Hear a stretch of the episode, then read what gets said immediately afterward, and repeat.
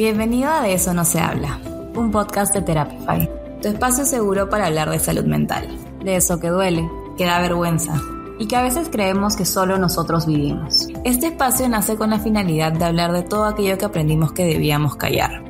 ¿Y por qué hablar de todo eso? Porque hablar sana, hablar nos conecta, hablar nos permite cuestionarnos, ver que no estamos solos y pedir ayuda cuando la necesitamos.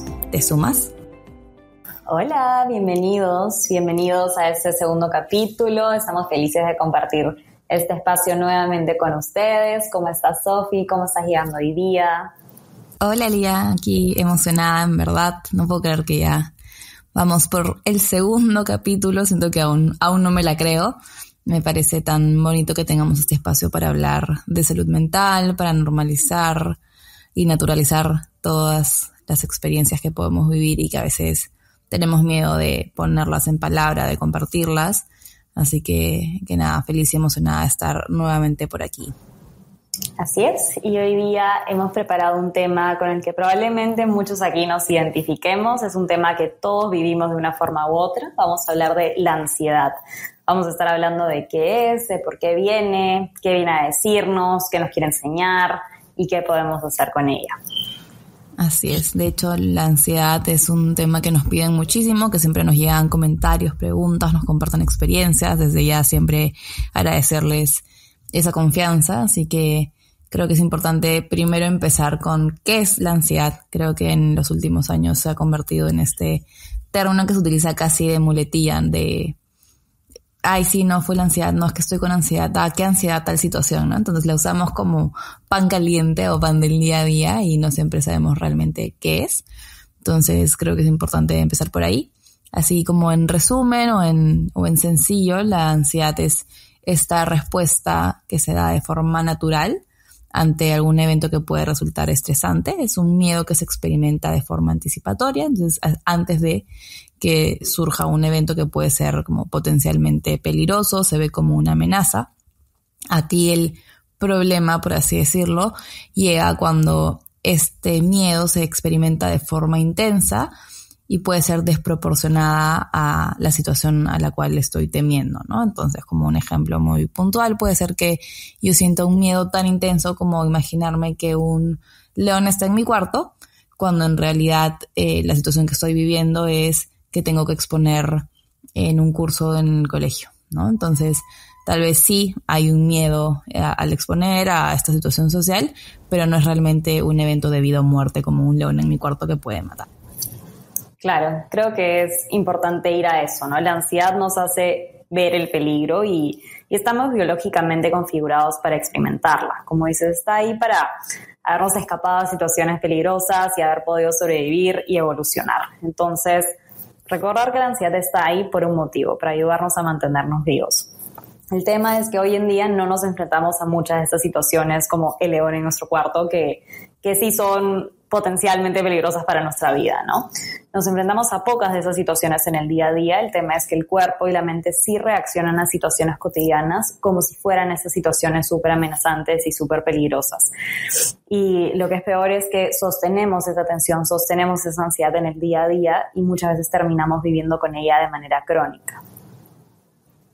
Claro, es este naturalizar que lo que está atrás de la ansiedad es este miedo, este estrés, que sí es esta respuesta natural, humana, porque está para protegernos, para cuidarnos de, las cosas que podamos experimentar, pero que sí es de manera desproporcional, sí puede interferir, interferir en lo que hacemos en el día a día, ¿no? Y, y también es importante, creo que, que aprendamos el cómo se vive la ansiedad, qué síntomas tiene, porque también cada uno lo va a experimentar de manera distinta, ¿no? De hecho, tenemos varios artículos, tenemos por ahí un par de ebooks y, y de hecho nuestras redes sociales pueden encontrar como mucho más contenido alrededor del tema.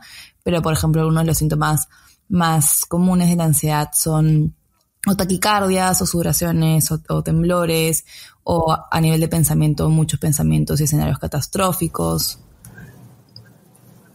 Así es, creo que es muy importante ver también qué es aquello que a mí me genera ansiedad, ¿no? Recordar que la ansiedad se va a presentar de manera distinta en cada persona y que va a responder a situaciones distintas también. Por ahí hay ciertas personas que les generan ansiedad las situaciones sociales o generan mucha ansiedad las situaciones laborales, académicas o los temas de salud, los temas médicos. Y creo que es necesario ver que el tema al que pertenezca mi ansiedad normalmente está respondiendo a una historia de vida, ¿no? Está respondiendo a algo que en un momento fue importante, fue significativo y por eso que hasta hoy en día esa situación me genera ansiedad. Creo que nos ayuda a ver la ansiedad con esos ojos más, más empáticos y compasivos, ¿no? Que si bien no, no estoy sintiendo ansiedad por algo que es realmente peligroso para mi vida, estoy sintiendo ansiedad porque es, esta es una situación que me mueve, que me toca una herida que está ahí, que me toca una necesidad que está ahí por ahí sí tengo mucha ansiedad frente a mis relaciones románticas y analizo mucho como si esta persona, si todo está bien con esta persona, si esta persona no está molesta conmigo, analizo mucho sus gestos, su manera de escribir. Es probable que eso esté tocando una herida de rechazo, una herida de abandono, que hay un dolor ahí que, que la ansiedad también me está pidiendo ver, ¿no? Claro, qué importante es el tal vez ir un pasito más atrás y no quedarte con esta sensación incómoda que genera en este momento, ¿no? A nivel físico, a nivel de pensamiento, sino es qué información o qué mensaje me está trayendo. Porque algo que, que hablábamos, por ejemplo, en el primer capítulo y que si no lo han escuchado, los, lo invitamos, los invitamos a escucharlo, es este agregar dolor al dolor que ya hay y que usualmente pasa con salud mental. Entonces, si es que estoy, por ejemplo, con viviendo con depresión o con ansiedad o con cualquier otra dificultad, es molestarme conmigo por sentirme mal, por sentir eso, esa dificultad y, somos muy duros, ¿no? Entonces es agregarle más dolor al, sufrimiento que estamos teniendo en ese momento con, con todo lo que vienen, o sea, con todos los síntomas que, que ya de por sí puedo estar experimentando. Entonces es, ya está, en ese momento esta situación me detona ansiedad. ¿Por qué? Preguntarte por qué y también qué, o sea, qué puedo hacer.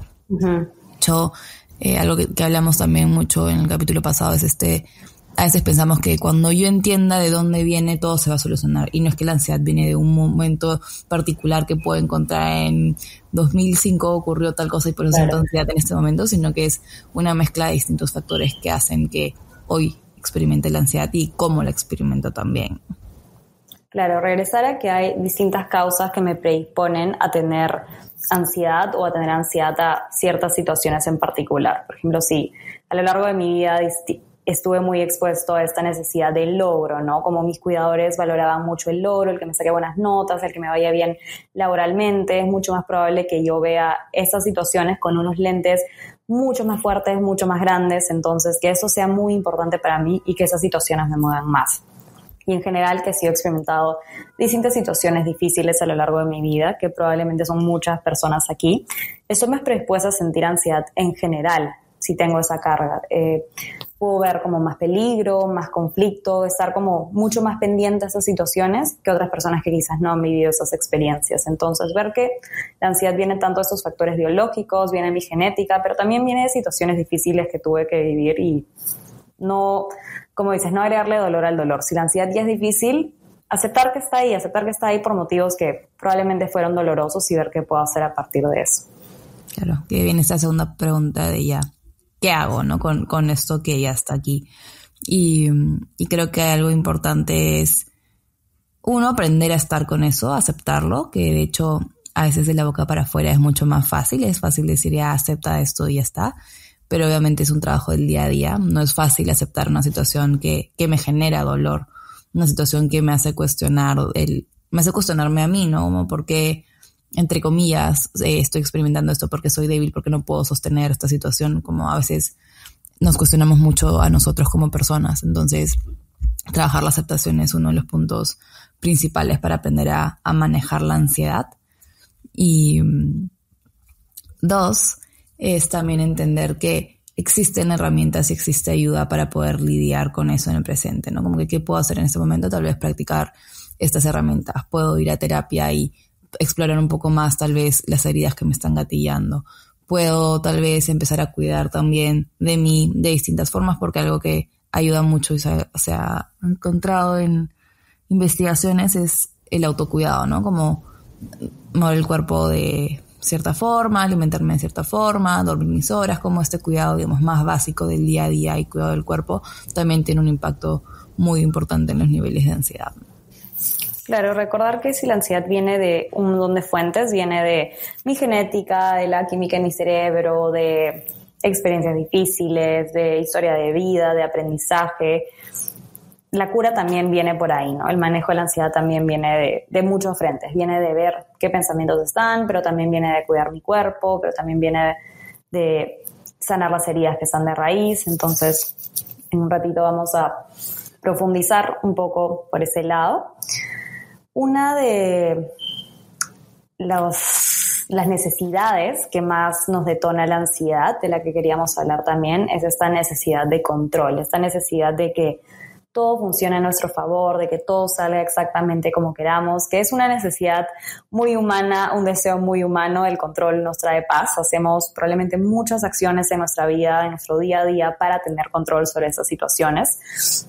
Y eso se refleja mucho en la ansiedad, ¿no? En cómo si yo pienso que si reviso una situación a profundidad, si realmente analizo algo, si repito en mi mente muchas veces una situación, voy a llegar a certeza, si voy a tener respuestas, si voy a poder controlar que no pasen situaciones negativas en mi vida.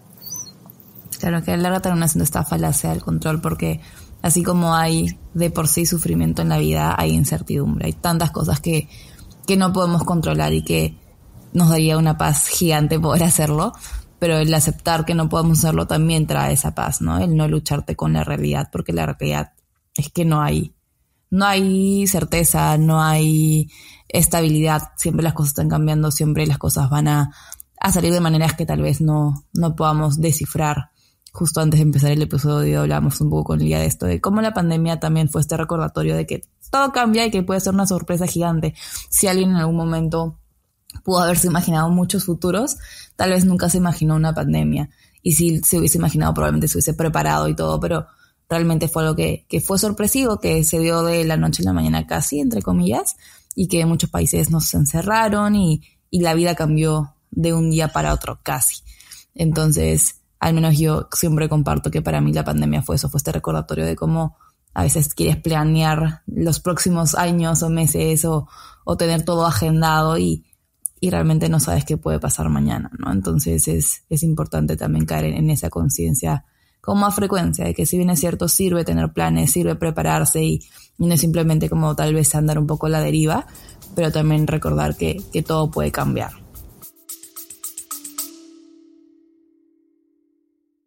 ¿Te gustaría seguir aprendiendo de salud mental? Cuéntanos de qué otro tema te gustaría que hablemos en este espacio. Escríbanos tus sugerencias a citas.terapify.com. Claro, mantener esa flexibilidad de que en verdad de un momento a otro las cosas pueden cambiar y qué doloroso aprendizaje. O sea, siento que, que en sí es también aceptar que la incertidumbre es difícil, que es una realidad, pero que es complicada y creo que, que no sé si hay muchas personas que pueden tolerarla tranquilamente, ¿no? Es algo que, que nos mueve a todos. Algo que estaba leyendo era que, que la gente se angustia mucho más cuando no sabe lo que va a pasar versus cuando sabe que algo malo va a pasar. Entonces, cuando tienes esa certeza de que ya va a pasar eso negativo, como, como dices, te preparas para esa situación, anticipas o ya, va a ser difícil, pero ves cómo lidias con esa situación versus el realmente no saber y estar en ese limbo. Entonces creo que validar que es humano y que es complicado verse en el dolor de la incertidumbre, que es difícil, pero también enfrentar el que es una realidad, que está ahí y que hay muchas cosas que no podemos controlar, ¿no? Claro, de hecho hace un montón de sentido esto que compartes porque uno de los ejercicios que, se, dan mucho en terapia cuando llegan pacientes con ansiedad es esto, ¿no? Como de dos cosas principales. Por un lado, así como usualmente la ansiedad te lleva a esta tendencia de pensar en todo lo malo que puede pasar, es ver cómo en verdad hay estas miles de posibilidades siempre y tratar de ver qué es todo lo bueno que puede pasar, como tratar de encontrar este balance entre sí. Pueden pasar cosas malas, pero también pueden pasar cosas muy buenas. Entonces, conectar con este otro lado y también el ponerte en el peor escenario posible, ¿no? Entonces, si esta situación pasa lo peor, ¿qué harías si realmente pasa en ese momento, ¿no? ¿Qué, ¿A qué personas recurrir, recurriría? Eh, ¿Qué herramientas utilizaría? ¿Cómo lidiaría en ese momento? Porque dentro de todo me da esto esta preparación, ¿no? Entonces, si que, por ejemplo, tengo mucho miedo de, eh, como el ejemplo que ponemos al inicio, ¿no? De exponer. Puedo tener mucho miedo. ¿Qué es lo peor que puede pasar? Que me trabe, que esté en la presentación y me tiemble la voz, que me ponga a llorar, que me desmaye. Entonces, pensar en ese escenario catastrófico y ya, pucha, si me desmayo, bueno, ya no presenté, me llevarán al hospital y algo pasará. O me pongo a llorar, bueno, saldré de esa situación y me dará mucha vergüenza, pero eventualmente de la vergüenza no me voy a morir. Entonces, tratar también de entender esas, esas posibilidades y posibles soluciones de que vas a poder sobreponerte a lo que sea que pase, ¿no? Claro, me quedo mucho con eso último, ¿no? Me puedo sobreponer a lo que sea que pase. Y hay situaciones como quizás más complejas, ¿no? Como pierdo a esta persona querida o esto me pasa a mí o pierdo esto que es muy importante para mí, muy valioso. Y saber que creo que parte de sanar es aprender que me puedo sobreponer a esas situaciones difíciles, que me va a doler un montón, que va a ser difícil, que voy a sufrir probablemente, pero que me puedo me puedo sobreponer a situaciones complicadas. Aprendizaje difícil, pero necesario, creo. Así es. Y eso de aprender a contar contigo, ¿no? Y saber que venga lo que venga en la vida, porque no sabemos qué va a venir, vas a poder con lo que sea. ¿Por qué? Porque te tienes a ti y estoy segura que tienes a personas o situaciones o lo que sea alrededor tuyo que también te van a ayudar y te van a sostener en ese momento. Entonces, también es importante y bonito recordarlo, ¿no? Que, que te tienes a ti y que tienes a más personas alrededor probablemente.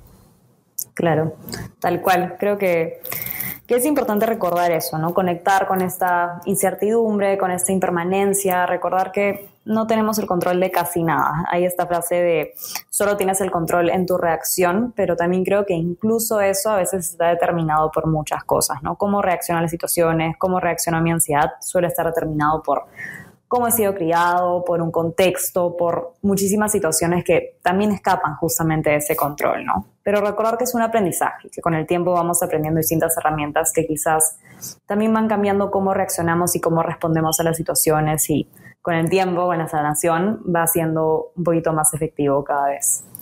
Claro, siempre, o sea, si bien es cierto, hay cosas que están dadas por experiencias y por contexto, saber que siempre podemos aprender distinto.